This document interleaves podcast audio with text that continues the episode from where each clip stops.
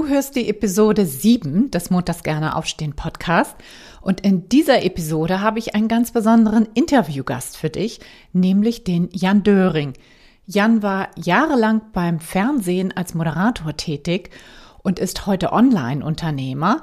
Und wie er den Weg sowohl zum Fernsehen als auch in sein Unternehmertum geschafft hat und wie er dahin gekommen ist, wie er seine Ziele konsequent verfolgt hat, auch wenn das nicht einfach war, das verrät dir Jan jetzt gleich im Interview. Also bleib dran.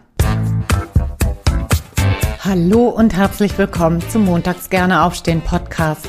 Dein Podcast rund um deine Zufriedenheit im Job. Ich heiße Anja Worm und ich möchte dir helfen, dass du montags wieder gerne aufstehst. Mein Motto dabei, raus aus dem Grübeln und rein in die Klarheit und Umsetzung. So, und nun ganz viel Spaß und Inspiration bei dieser Folge. Los geht's! Hallo und herzlich willkommen zum Montags gerne aufstehen Podcast. In der heutigen Folge habe ich einen Interviewgast hier und zwar den Jan Döring. Und ich möchte gerne als erstes den Jan kurz vorstellen, falls du ihn noch nicht kennen solltest. Jan hat ursprünglich Medieninformatik studiert, war dann einige Jahre auch beim Fernsehen, später auch als Moderator. Und heute ist der Jan erfolgreicher Unternehmer. Jan hat äh, zum einen eine Plattform für Moderatoren, das Moderatorenwerk und ist jetzt auch Experte für Produktlaunches. Da kommen wir später noch genauer drauf zu sprechen. Ich begrüße jetzt erstmal den Jan hier in unserer Show. Hallo Jan. Hallo Anja. Freut mich, dass du dabei bist, Jan. Wir sind ja über ein Business-Netzwerk zusammengekommen und da habe ich dich auf ganz, ganz tolle Art und Weise kennengelernt. Nämlich hast du gesagt, das hat mir sofort imponiert, dass du keinen äh, wirklich stringenten Lebenslauf hast, sondern eher so, sag ich mal, so ein bisschen so, nicht das, was man so die, äh, wie sagt man, die Karriereleiter nach oben nennt, sondern eher vielleicht ja. so ein bisschen so die, ich nenne das immer so ein bisschen das Klettergerüst, dann mal nach rechts, dann mal nach links so. Und ja. du hast ja wirklich viele Kehrtwendungen auch gemacht so. Und du hast äh, deine Geschichte eingeleitet mit, ich wollte was, aber ich hatte dafür denkbar ungünstige Voraussetzungen. Vielleicht steigen wir mal da ein, hol uns doch mal in deine Geschichte rein. Was war denn dieses große Ziel, was du hattest? Ja, also das ist schon einige Jährchen her inzwischen. Da war ich so Anfang, Mitte 20, als es war. Und äh, ich hatte damals Medieninformatik studiert und ich war da relativ gut in dem Studium. Also ich habe da gute Noten geschrieben. Es hat mir auch einigermaßen Spaß gemacht, im Studium zumindest. Und dann habe ich meine beiden Praxissemester gemacht sogar in Sydney, was ja eigentlich schön ist, ne? Australien, da denkst du ja irgendwie mal an Meer, an Strand und stellst dir das ganz toll vor. Ich saß aber die ganze Zeit im Büro und habe vor mich hin programmiert und habe gemerkt, es ist total schrecklich. Ich kann nicht den ganzen Tag nur vorm Rechner sitzen, ohne mit irgendeinem Menschen zu sprechen. Es war ja sogar so, dass man die Jobs dann per Mail bekommen hat oder per Ticket damals. Und habe gemerkt, das kann ich auf keinen Fall mein Leben lang machen. Und ich hatte damals beim Studium nebenher noch so einen Nebenjob als Film- und Video-Hiwi. Und das war so das Einzige, was mir richtig Spaß gemacht hat, wo ich gemerkt habe, so, hey, das ist ja echt cool. Ich habe da sau langweilige Filme produziert. An der Uni war das damals. Und äh, habe aber mir gedacht, so, ja gut, wenn ich, wenn mir selbst so langweilige Filme Spaß machen, wie cool muss es denn sein, wenn du auch richtig coole Filme schneidest? Und habe eben gesagt, ich will zum Fernsehen. Man muss es aber dazu sagen, ich hatte damals einen Sprachfehler, ich hatte keinerlei Praktika im Medienbereich und äh, auch einen komplett branchenfremden Abschluss für sowas. Also haben zu mir alle Leute gesagt, sag mal, Jan, du zum Fernsehen, niemals, was willst denn du da? Und ich so, ja gut, und alle so, ja, es ist so schwer zum Fernsehen zu kommen. Und ich habe dann eine Sache gemacht und die hat einen riesen Unterschied gemacht. Ich habe zu mir selbst gesagt, was habe ich denn zu verlieren, wenn ich mir sechs Wochen lang vornehme, jeden Tag eine Kleinigkeit zu tun, um meinem Ziel näher zu kommen, um beim Fernsehen zu arbeiten? Also habe ich erstmal angefangen, Bewerbungen, also meine Bewerbungsunterlagen zu aktualisieren. Dann bin ich zum Logopäden gegangen, habe an meinem Sprachfehler gearbeitet. Wie gesagt, Lispeln, ne, das war dann nach vier Sitzungen weg, ging ruckzuck. Eigentlich war gar kein großes Thema. Dann habe ich eine Bewerbung nach der anderen losgeschickt und irgendwann nach über 50 Bewerbungen hatte ich dann endlich eine Zusage Zusage, hatte schon fast aufgegeben, habe gedacht, es wird nichts mehr, für ein Praktikum als Videojournalist damals bei Pro7 Austria in Wien. Und ja, bin dann nach meinem Studium nach Wien gegangen, habe dann da gearbeitet Und die haben mich dann direkt danach übernommen als festfreien Mitarbeiter. Und dann habe ich plötzlich beim Fernsehen gearbeitet, da Geld verdient mit dem, wo mir die Leute ein halbes Jahr vorher gesagt hatten, sag mal, Jan, du beim Fernsehen, bla bla bla so. Ja? Ähm, mhm. So, also, und das war vielleicht für mich so ein Moment, wo ich gemerkt habe, naja, wenn man sich ein Ziel steckt und jeden Tag dran arbeitet, dann kann man dieses Ziel eben auch erreichen. Mhm. Super so. spannend, ne? Ähm, das heißt, du hast da überhaupt nicht aufgesteckt und hast da immer dran gearbeitet, jeden Tag. Was war denn so attraktiv an dem Ziel? Warum wolltest du das dann unbedingt machen? Naja, also für mich war es eigentlich relativ simpel, ja. Äh, es ging jetzt gar nicht darum, weiß ich nicht, dass ich jetzt gesagt habe, boah, das ist, klingt bestimmt super cool, wenn man beim Fernsehen arbeitet und so, klar, schon irgendwie auch, ja. Aber ich habe mir einfach gedacht, hey, ich will einen Job, der mir Spaß macht und eben dieser Film- und Video-Hiwi-Job, wo ich Filme produziert habe, war der einzige, der mir Spaß gemacht hat, ja. Und von daher dachte ich mir, ja gut, das ist dann die beste Möglichkeit. Und es hat ja dann auch echt Spaß gemacht. Also ich bin da rumgekommen, ich war in der Eventredaktion damals, das heißt, ich habe da alle großen äh, Events damals dann gefilmt. Ich war auf dem Opernball und auf dem Liveball und was es da alles gibt in Österreich drüben. Also es war super cool bei irgendwelchen Filmgalas mit irgendwelchen Models dann Backstage rumgehangen und so. Es war echt lustig, ja. Aber äh, ja, nach zwei Jahren war es dann auch irgendwann mal gut mit dieser ganzen Eventgeschichte. Und ähm, ich habe zu mir auch gesagt, ich will das, was ich da jetzt eben mache, auch in der Theorie verstanden haben und habe ein Aufbaustudium gemacht, ein Masterstudium im Bereich audiovisuelle Medien, habe mich da so nochmal ordentlich weitergebildet und dann eben auch viel über ja, so Videotechnik, Videogestaltung gelernt und was man da eben alles machen muss. Und habe gleichzeitig nebenher auch dann weiter parallel beim Fernsehen gearbeitet als Redakteur und Reporter. Und ja, so ging es dann eben weiter, dass ich irgendwann auch äh, als Reporter gesagt habe, na gut, ich könnte ja auch was moderieren. Also habe ich eine Moderatorenausbildung gemacht beim SWR damals und wurde dann auch als Moderator zum Teil beim Fernsehen eingesetzt. Aber ich habe mir auch vor allem eine Selbstständigkeit aufgebaut damit und habe gesagt, so, hey, wenn ich jetzt schon moderieren kann, dann kann ich jetzt ja auch Veranstaltungen moderieren, kann auch Videoproduktionen moderieren und habe das eben ausgebaut. Und wie es dann eben kam, nach ein paar Jahren lief das plötzlich ziemlich gut und ich war da ziemlich gebucht und war richtig viel auch unterwegs und dachte irgendwie so, ja, es ist ja eigentlich alles super, jetzt rein theoretisch, wenn man sich nur das Moderationsbusiness anschaut. Aber ich habe halt auch gemerkt, so, naja, also die ganze Zeit immer in irgendwelchen Hotels rumzuhängen und dann abends an die Decke zu schauen, wenn du fertig bist mit dem Job oder im, irgendwie Fernsehen zu gucken, ist halt nicht so cool. Plus, ich habe auch gemerkt, in dem Job als Moderator ist man eben ziemlich fremdbestimmt. Ne? Die mhm. Leute sagen dir, was du wann, wo, wie tun sollst, was du machen musst. Äh, du musst ja die Klamotten anziehen, die sie von dir wollen. Die sagen dir, wann du lachen darfst und was du sonst alles zu tun hast oder tun sollst. Und ich dachte mir so, nee, das kann es auf Dauer irgendwie auch nicht sein. Ne? Mhm. Und ich muss halt sagen, ich bin dadurch an das Thema Online-Marketing auch rangekommen, weil ich habe mir eben meine Webseite aufgebaut, habe geschaut, wie komme ich an Kunden und dachte mir so, naja, ich könnte mir so ein richtiges Online-Business aufbauen, wenn ich das alles schon irgendwie kann. Und habe dann ein Buch gelesen, Smart Business Concepts heißt es, von Ehrenfried Konter-Gromberg ist es.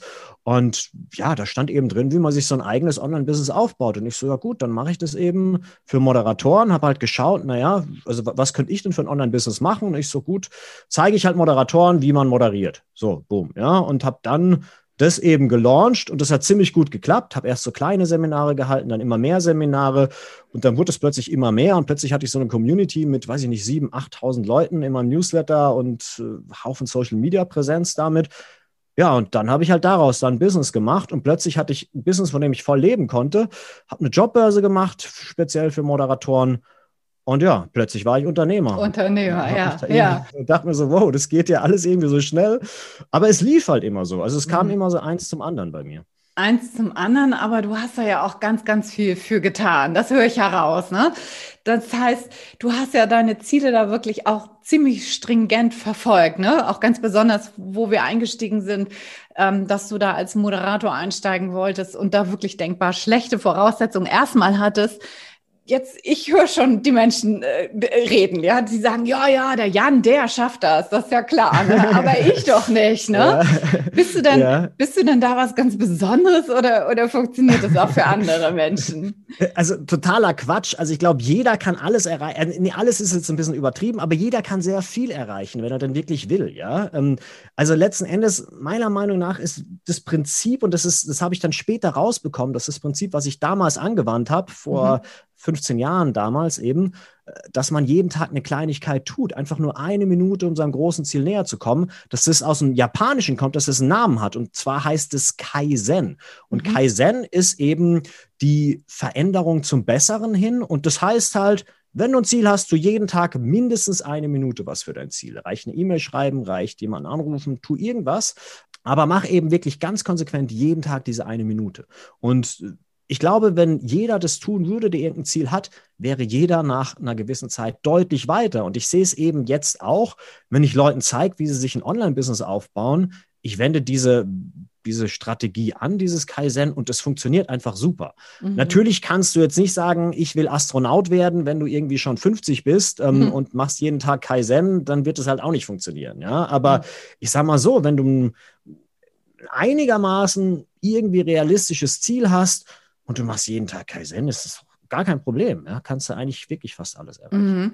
Da hast du jetzt, finde ich, was ganz Wichtiges gesagt. Ein einigermaßen realistisches Ziel. Ich glaube, da äh, scheiden sich schon wieder die Hörer. Was ist denn realistisch? Also, wenn du sagst, das, was du, was du ja gemacht hast, das klang ja erstmal für viele Leute überhaupt nicht realistisch, wie du schon gesagt hast, ne? Dass die gesagt haben, ja, ja wie, wie, wie, du willst jetzt Moderator ja. werden, ne? Äh, ja, das, und das ist doch völlig unrealistisch woran, woran erkenne ich denn das, was realistisch ist? Oder kann ich nicht vielleicht auch einfach losgehen? Also, was, wie siehst du das? Ja, ja, ist eine sehr gute Frage, weil ich muss ja auch tatsächlich sagen, aus meiner Perspektive damals war das ja auch alles völlig unrealistisch. Da war es ja. schon unrealistisch, überhaupt beim Fernsehen zu arbeiten und dann nochmal vor der Kamera beim Fernsehen zu arbeiten, war für mich fast komplett unrealistisch. Mhm. Aber ich würde sagen, ein Ziel ist dann realistisch zu erreichen, wenn es nicht komplett unrealistisch ist. Aha. Was ich damit meine ist, ja, ja, was ich mit komplett unrealistisch meine, ist, wenn es einfach komplett ausgeschlossen ist. Also wenn es einfach physisch nicht möglich ist, dass du doch Astronaut wirst, einfach weil du dafür zu alt bist, weil du die Voraussetzungen einfach gar nicht mehr hast. Ja? Ähm, aber wenn jetzt jemand zu mir sagen würde, der 40 ist und sagt, er wird gern Bundeskanzler werden, würde ich sagen, alles klar, go for it, mach jeden Tag Kaizen. Ähm, und äh, vielleicht wird er nicht Bundeskanzler, vielleicht wird er irgendwie äh, Minister oder so irgendwas. Mhm. Ist ja dann auch okay, ja. Ähm, aber letzten Endes, was musst du da machen? Ja, tritt in eine Partei ein, ähm, halte viele Reden und äh, arbeite dich da langsam hoch und tu eben jeden Tag das Richtige, damit du eben vorankommst. Und verbessere dich jeden Tag um ein kleines Prozent. Ja? Und es ist halt auch so, wenn du dich jeden Tag um ein Prozent verbesserst, hast du nach einem Jahr dich versiebenunddreißigfacht in deiner Qualität. Wenn mhm. du dich mhm. aber jeden Tag um ein Prozent verschlechterst, bist du fast bei null. Ja? Das heißt also, viele unterschätzen, was man erreichen kann, wenn man wirklich Tag für Tag an einem Ziel dranbleibt. Ja, ich glaube, das ist super wichtig. Also das kriege ich auch immer wieder mit, wenn ich mit Klienten spreche. Ne, man vereinbart irgendwas, Hausaufgaben, so in Anführungsstrichen Hausaufgaben. Ähm, und dann passiert es eben auch des Öfteren, dass die dann kommen und sagen, habe ich nicht geschafft. So, und dann frage ja. ich ganz oft, warum? Was, was, was war los? Ja. So, ne? Ja, ja, ja. Mhm, und mhm. dein, deine Methode ist ja, deine Herangehensweise ist ja tatsächlich zu sagen, jeden Tag ein bisschen. Es muss ja nicht lange ja. sein. Ich glaube, du hast auch mal was von der Minute mindestens gesprochen, was dieses Kaizen auch ist, ne? Mindestens eine Minute pro Tag. Mhm, ja. Ja, und wenn man das dann hat, dann, dann kommt man auf jeden Fall voran, ne? Ja. Ja, das ja. merke ich halt auch, wenn ich so Einzelcoaching-Leute habe, die sich von Leuten, die sich ein Business aufbauen wollen, dann äh, sagen die oftmals, ja, habe ich nicht geschafft. Dann sage ich, du kannst mir nicht erzählen, dass du am Tag nicht eine Minute Zeit hast. Das geht ja. nicht. Da gibt es keine Ausrede für. Ja? Ähm, ja. und wenn du die, die Zeit nicht hast, dann ist ja dein Ziel nicht wichtig. Und dann muss ich sagen, ist alles unrealistisch. Ja? Also wenn man nicht dran arbeitet, ist alles unrealistisch. Punkt. Ja? ja? Jetzt ist aber natürlich das Problem das Umfeld, ja, weil in der Regel hast du halt ganz viele Leute, die alle glauben, dass alles unrealistisch ist, deswegen arbeitet da niemand dran. Mhm. Und, und alle sind ja, also ganz viele sind ja, weiß ich nicht, die sind irgendwie Beamte oder Angestellte in einem Großkonzern. Das macht ja die Mehrheit der Bevölkerung aus. Deswegen ist die Wahrscheinlichkeit ja auch hoch, dass man mit solchen Leuten viel zu tun hat. Und ich vergleiche es immer ein bisschen so, die nehmen freiwillig lebenslänglich, ja. Also die gehen freiwillig in Gefängnis, wo sie irgendwie lebenslänglich kriegen. Und natürlich, wenn du dann ankommst und sagst irgendwie so, ja, ich würde gerne so mein eigenes Ding machen, dann sagen die, sag mal, bist du denn verrückt? Du kannst ja nicht einfach so ein eigenes Gefängnis aufbauen. Das geht nicht. Da brauchst du ja 20 Gefängniswärter und eine Gefängnisverwaltung und weiß ich nicht was alles, ja. Aber wenn die natürlich mit so gechillten Leuten abhängen würden, die irgendwie draußen im Zelt rumcampen würden und die so ein kleines Zelt sich aufgebaut haben, dann würden die das ja gleich ganz anders sehen. Und die haben wir auch eine ganz andere Perspektive wieder auf das ganze Thema. Das heißt also, dein Umfeld ist da auch noch ganz, ganz wichtig bei, mhm. bei dem Thema. Ja, total. Mhm. Kommen wir gleich drauf auf das Unternehmertum. Ja. Ne? Das ist ja, ja tatsächlich ja. auch so dein Steckenpferd. Ne? Also es ist ja, glaube ich, nicht von jedem, der hier zuhört. Viele Menschen sind ja auch im Angestelltenjob. Äh, Aber ähm, was mich nochmal interessiert, du bist dann ja doch auch ausgestiegen aus dem Moderatorenbereich. Was waren da genau deine Beweggründe? Du hast schon was angedeutet, das war irgendwie so ein, ich nenne das jetzt mal so eine Art Gefängnis im Sinne von, dass du da total fremdbestimmt warst. Ähm, Gab es da noch was anderes oder, oder war es das?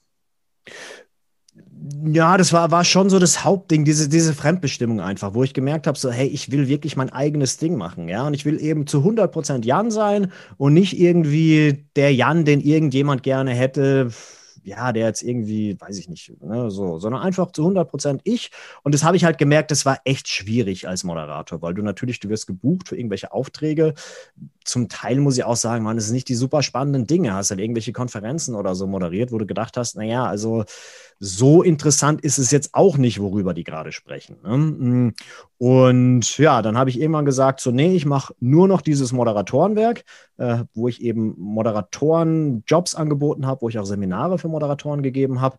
Das lief dann auch gut und das war auch alles sehr entspannt. Ich hatte mein eigenes Business, meine eigene Firma und ja, konnte da ganz gut von leben. Habe dann auch irgendwann vier festfreie Mitarbeiter gehabt, die ja jeden Tag für mich gearbeitet haben.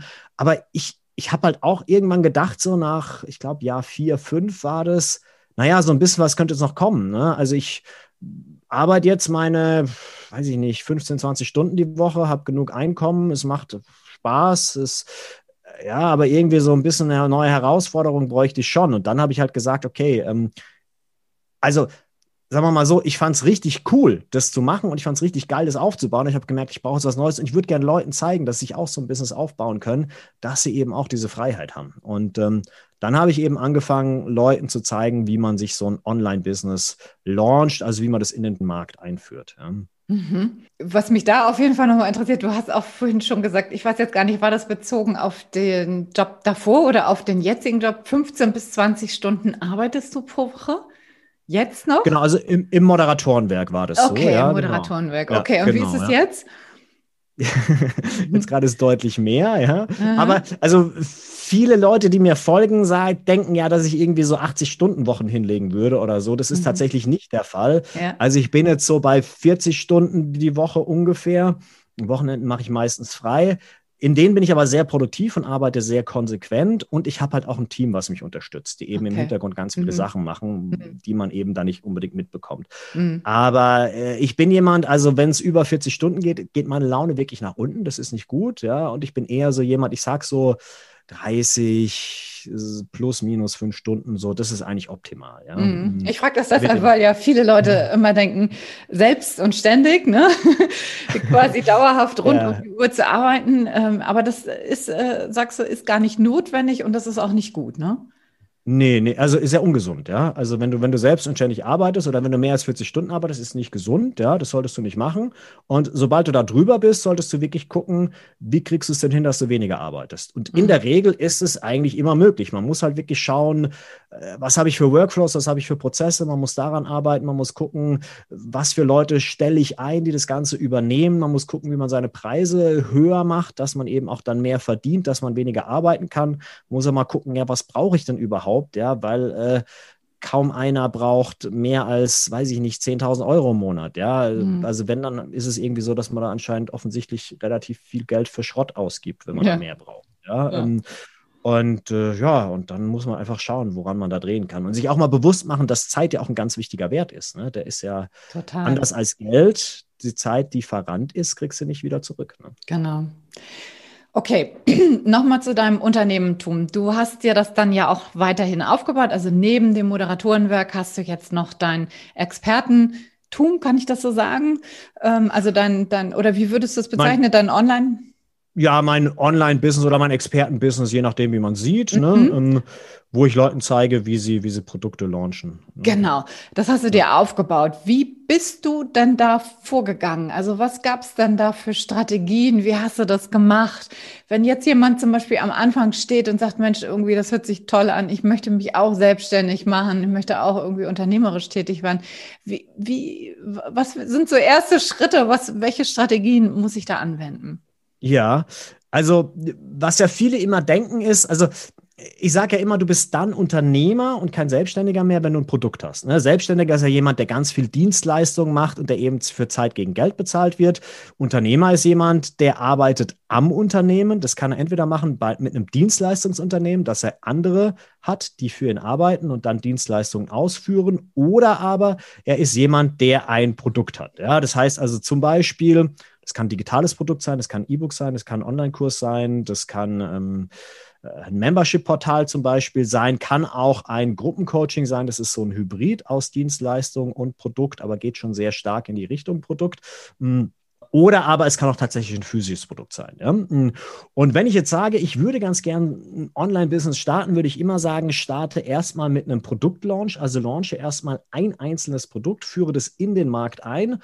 Und da ist es auch ganz wichtig, alle denken ja erstmal, sie müssten erstmal dieses Produkt komplett fertig produziert haben bevor sie das verkaufen. Und das ist totaler Bullshit. Ja, das ist das schlecht, die schlechteste Herangehensweise, die man machen kann. Es gibt zum Beispiel so viele Online-Kurse, die produziert wurden, die aber kein Mensch gekauft hat, einfach weil man sich keine Gedanken drum gemacht hat, was der Markt eigentlich will und natürlich auch, was die Zielgruppe wirklich will. Heißt also, ich würde immer anfangen, dass man sich Reichweite aufbaut, dass man wirklich schaut, wie kriege ich denn einen Kontakt zu meinen potenziellen Kunden, dass ich mit denen interagieren kann und dass ich denen im Vorfeld auch schon mal was geben kann.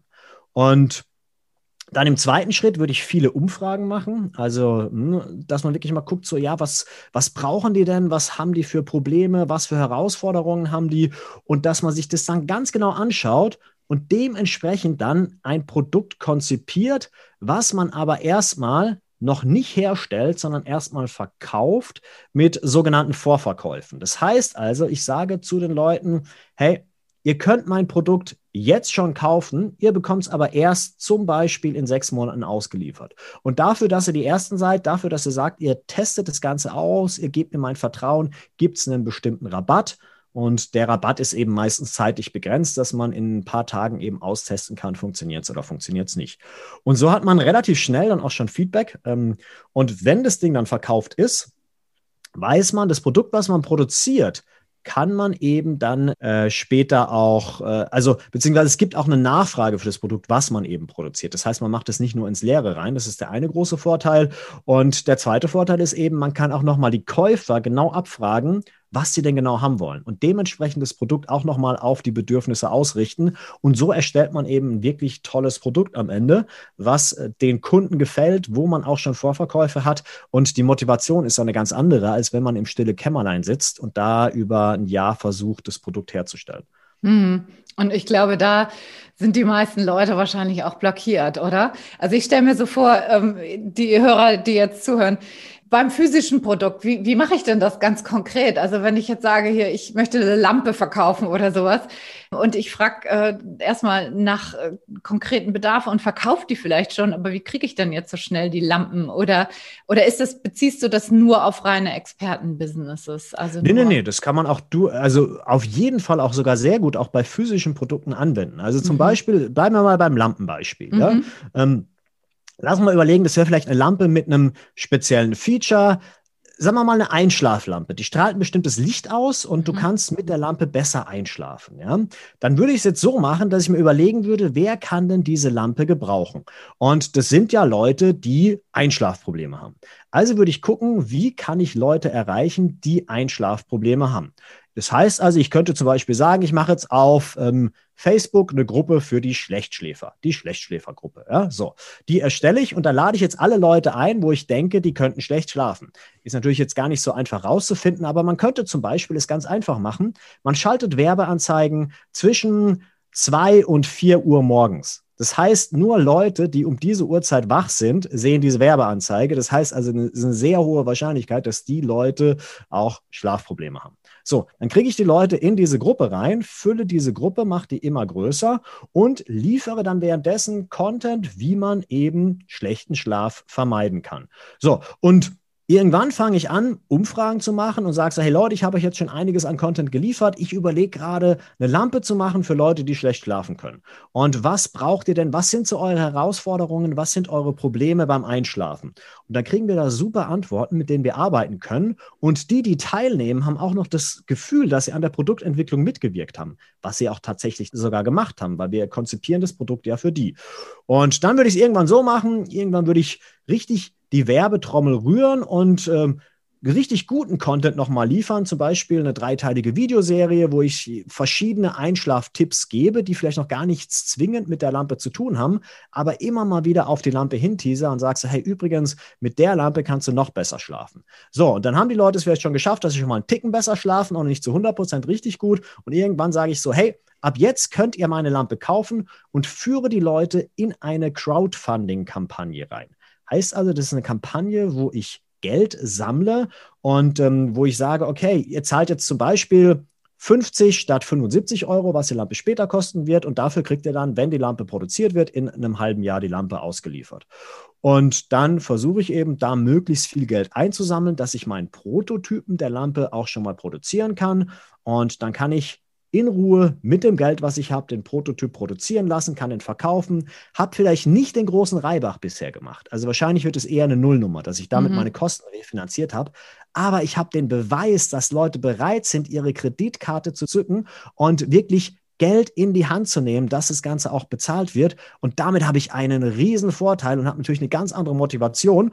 Und wenn ich das dann gemacht habe, diese erste Lieferung der Lampe, kann ich danach in die Serienproduktion gehen, die Kosten drücken und das dann nachher später äh, Stück für Stück dann abverkaufen. Das klingt super. Ähm, jetzt habe ich gleich zwei Fragen. Ja, das eine ja. ist, mal angenommen, ich würde jetzt hier zuhören und ich bin, bin noch im Angestelltenverhältnis. So, das wird ja. auf einen Großteil der Zuhörer und Zuhörerinnen zutreffen. Und ja. ich überlege mir jetzt, okay, das hört sich toll an, was der Janne erzählt. Ich habe auch vielleicht ja. schon eine erste Idee, äh, in die ich gehen kann. Wie lange von dem Zeitpunkt, wo ich diese Idee habe, bis zu dem Zeitpunkt, wo ich, wo ich, sagen wir mal, die ersten zehn Lampen verkauft habe, wie lange muss ich da ungefähr einplanen? Was würdest du denken? Das ist die Frage, und es kommt sehr darauf an, wie schnell man es eben geschafft hat, sich eine gewisse Reichweite aufzubauen. Ja? Also man braucht eben schon irgendwie so ein paar hundert Leute, die einem folgen. Aber wenn man diese paar hundert Leute hat, dann sind es sechs Wochen für den Launch-Prozess. Beziehungsweise bei physischen Produkten, weil die Crowdfunding-Kampagne geht in der Regel 30 Tage, haben wir zehn Wochen. Mhm. Das heißt also, wenn ich, wenn ich sage, okay, das klingt super, das will ich mal ausprobieren, das kann ich ja auch theoretisch neben meinem Job machen. Ich muss ja jetzt nicht alles mhm. hinschmeißen und kündigen, sondern ja, ich könnte jetzt ja, sagen, mhm. okay, ich probiere das mal aus. Ähm, dann wäre jetzt so der erste Schritt, mir erstmal eine Reichweite von, was hast du gesagt, 100 Leuten, 500 Leuten? Nee, ein paar hundert, also paar nur so, sagen 500 wir mal, Leute. 500. Okay, aufzubauen und dann quasi diesen Launch-Prozess äh, in die Wege zu leiten. Ja. Kann ich diesen Launch-Prozess auch alleine machen oder ist das äh, quasi fast unmöglich? Nö, also super, super easy. Also ich habe ja alles alleine gelauncht. Ich hatte jetzt nicht irgendwie, also klar, inzwischen habe ich mein Team, aber meine ersten Launches habe ich komplett alleine gemacht. Also das mhm. ist kein Problem. Klar, es ist nicht schlecht, wenn man da ein bisschen was an technischem Know-how mitbringt, mhm. aber man kann sich ja auch locker einen Freelancer dazu buchen. Ja, mhm. auch das ist ja überhaupt gar kein Problem. Man kann zum Beispiel also entweder kennt man jemanden hier in Deutschland, der sich ein bisschen mit Web Technologien auskennt, dann kann man den buchen. Äh, oder aber man kann zum Beispiel auf so eine Plattform wie Fiverr gehen, dann hat man jemanden, der im Ausland arbeitet und da kriegt man zum Teil für wirklich günstiges Geld äh, dann gute Leute, die einem was umsetzen können. Und es ist für mich auch immer so ein bisschen so eine Win-Win-Situation, weil oftmals, weiß ich nicht, die sitzen irgendwo in Indien oder in so dritte Weltländern haben die mit dem Geld, was wir zahlen, einen super Verdienst und wir sparen richtig viel Geld. Das heißt auch so ein bisschen so in Richtung, man schichtet so ein bisschen Geld um, so Armutsumverteilung oder Geldumverteilung. Ne? Das ist, finde ich, an der Stelle auch nicht schlecht. Ähm, aber da kann man sich schon sehr günstig mit Paketen dann auch, ja, sich Leute dazu buchen, die einem was umsetzen. Mhm. Okay. Und ähm, das heißt, ich könnte jetzt theoretisch eine Nebenselbstständigkeit einfach mal so starten. Muss ich dafür viel Geld in die Hand nehmen? Hast du da mal so eine Größe oder ähm, kann man das nicht generell sagen? Ja, also es gibt natürlich gewisse Voraussetzungen und das ist ein Notebook und einen guten Internetanschluss. Das ist wichtig. Das hat jeder. Denke ich mal. Ja. Also ich sag mal so, wenn man noch irgendwie ein paar hundert oder maximal tausend Euro irgendwo auf der hohen Kante hat, dann ist es problemlos möglich zu starten. Ja, mhm. aber selbst das braucht man nicht zwingend. Äh, wenn man eben alles alleine macht, ist alles, was man braucht, ein Notebook und äh, ein bisschen mhm. Internet. Okay, super. Wenn, wenn sich jetzt jemand auf den Weg machen wollen würde, so und sein Traumziel ja. erreichen möchte, was würdest du denen vielleicht noch so an Tipps mit auf den Weg geben wollen? Der allererste große Tipp ist ganz einfach und der heißt, fang an. Also nicht morgen, nicht übermorgen, sondern jetzt, heute, mach den ersten kleinen Schritt, mach eine kleine Sache, die dich deinem Ziel weiterbringt und tu die wirklich aktiv und komm raus auch aus diesem, ich muss alles recherchieren, ich muss alles perfekt machen. Also leg diesen Perfektionismus ab. Das ist auch was, was ich lernen musste im Lauf der Zeit, dass äh, einfach, ne, es ist nichts perfekt. Es ist ein Konstrukt, was wir in unserem Kopf haben. Und äh, wenn man den einen Tipp schon beherzigt, dann glaube ich, ja, ist es schon mal ein ganz großer Schritt für viele. Mhm. Super wichtig, ja.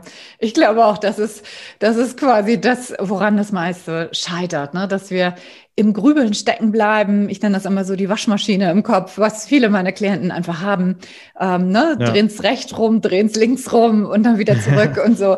Äh, ja. Und dabei kommt irgendwie nichts raus. Ne? Wir können grübeln ja. und grübeln und es passiert irgendwie gar nichts. Mhm. Genau, du kriegst, okay. du kriegst ja keinen Output so, ne? Ähm, ja. Und bei mir war es damals beim Moderatorenwerk vielleicht auch noch eine ganz nette Geschichte, als ich das gegründet habe, saß ich plötzlich da und habe jeden Tag Leute manuell in eine Xing-Gruppe eingeladen per Copy and Paste. Und da wirklich dann Leute angeschrieben, habe gesagt, hey, du bist Moderator, ich habe hier eine Gruppe für Moderatoren und das 50 Mal am Tag gemacht und ich dachte mir so, hey, wofür habe ich jetzt hier studiert und weiß ich nicht, was alles gemacht, aber ich wusste halt, wofür es gut ist, ja. Also sich ja. eben auch nicht zu schade sein für manche Dinge, ist, glaube ich, auch wichtig. Ja, total. Mhm, genau.